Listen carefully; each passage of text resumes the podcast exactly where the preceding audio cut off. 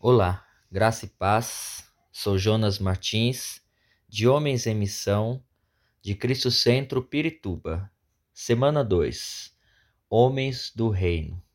Nessa semana, vou falar com você sobre o conceito de homem do reino e seu chamado para a grandeza. No devocional anterior, falei sobre a necessidade que o mundo tem de ter homens é, capazes de mudar histórias por meio do reino de Deus. E hoje você entenderá sua identidade e saberá de fato quem você é neste reino. Sendo assim, existe uma pergunta em pauta para se começar esta jornada, a fim de que você se torne um homem do reino. A questão é: como viemos parar aqui?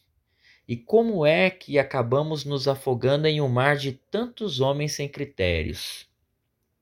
Qualquer discussão sobre o papel, o propósito e a liderança de um homem deve começar com Adão. A teologia da responsabilidade masculina, baseada na ordem da criação e na responsabilidade que Deus conferiu ao homem, é levada do Antigo para o Novo Testamento e também é para a igreja hoje. O motivo de não se conseguir encontrar um homem em seu, propó em seu propósito estabelecido por Deus é o mesmo de quando Deus caminhou pelo jardim muito tempo atrás, dizendo a Adão: Onde você está? Gênesis 3, 9. Eis o motivo os homens têm interpretado erroneamente seu papel de governar e dirigir. O conceito bíblico de domínio ou governo não é uma ditadura, nem uma postura de dominação. Em vez disso, implica exercer autoridade legítima sobre o senhorio de Jesus Cristo.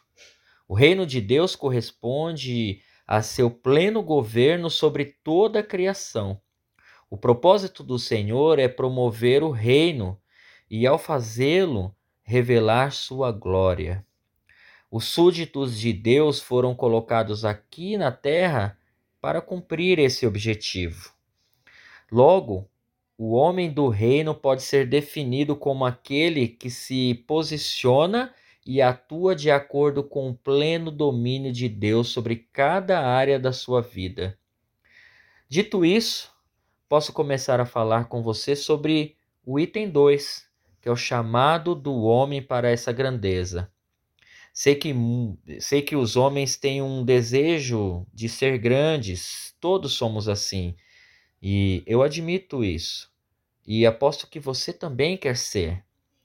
O que pode surpreendê-lo é que, ao contrário do que ouvimos com frequência nos ensinos sobre humildade e serviço, Deus não só quer que você seja grande no reino dele, como também o destinou para isso. Por isso, o próprio Jesus, com toda a sua humildade e a serviço do Pai, executou a vontade de Deus com perfeição, e a grandeza do seu feito será notada em toda a eternidade.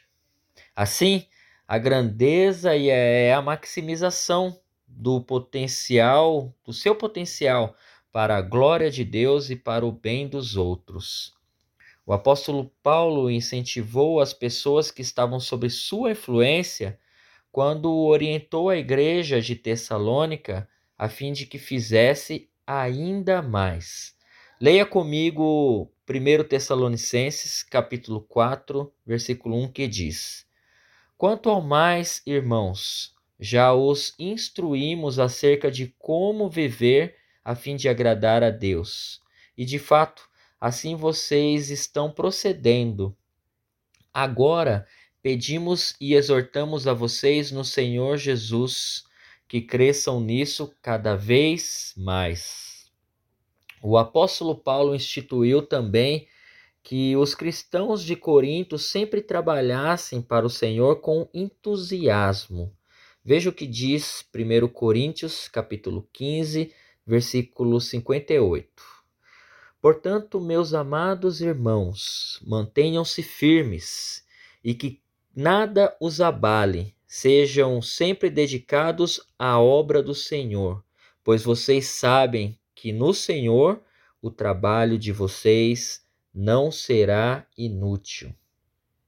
E também o apóstolo Paulo instituiu a igreja que buscassem a grandeza em tudo o que fizessem, uma vez que todas as suas obras eram para a glória de Deus. Leiam comigo 1 Coríntios capítulo 10, versículo 31 que diz: Assim quer vocês comam, quer bebam, quer façam qualquer outra coisa, façam tudo para a glória de Deus.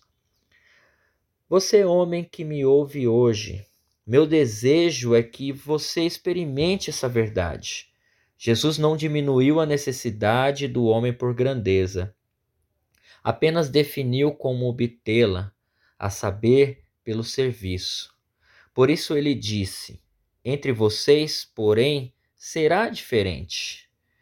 Veja o que está escrito comigo em Mateus capítulo 20, versículo 26 ao 28.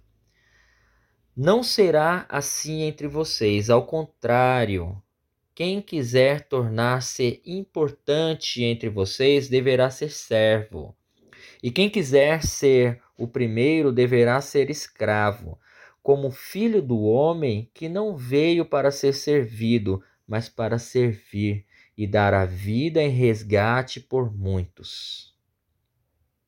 Pois bem, a verdadeira grandeza tem foco externo e é voltada para os outros. Não se trata de dominação, mas de domínio que beneficia as pessoas ao redor.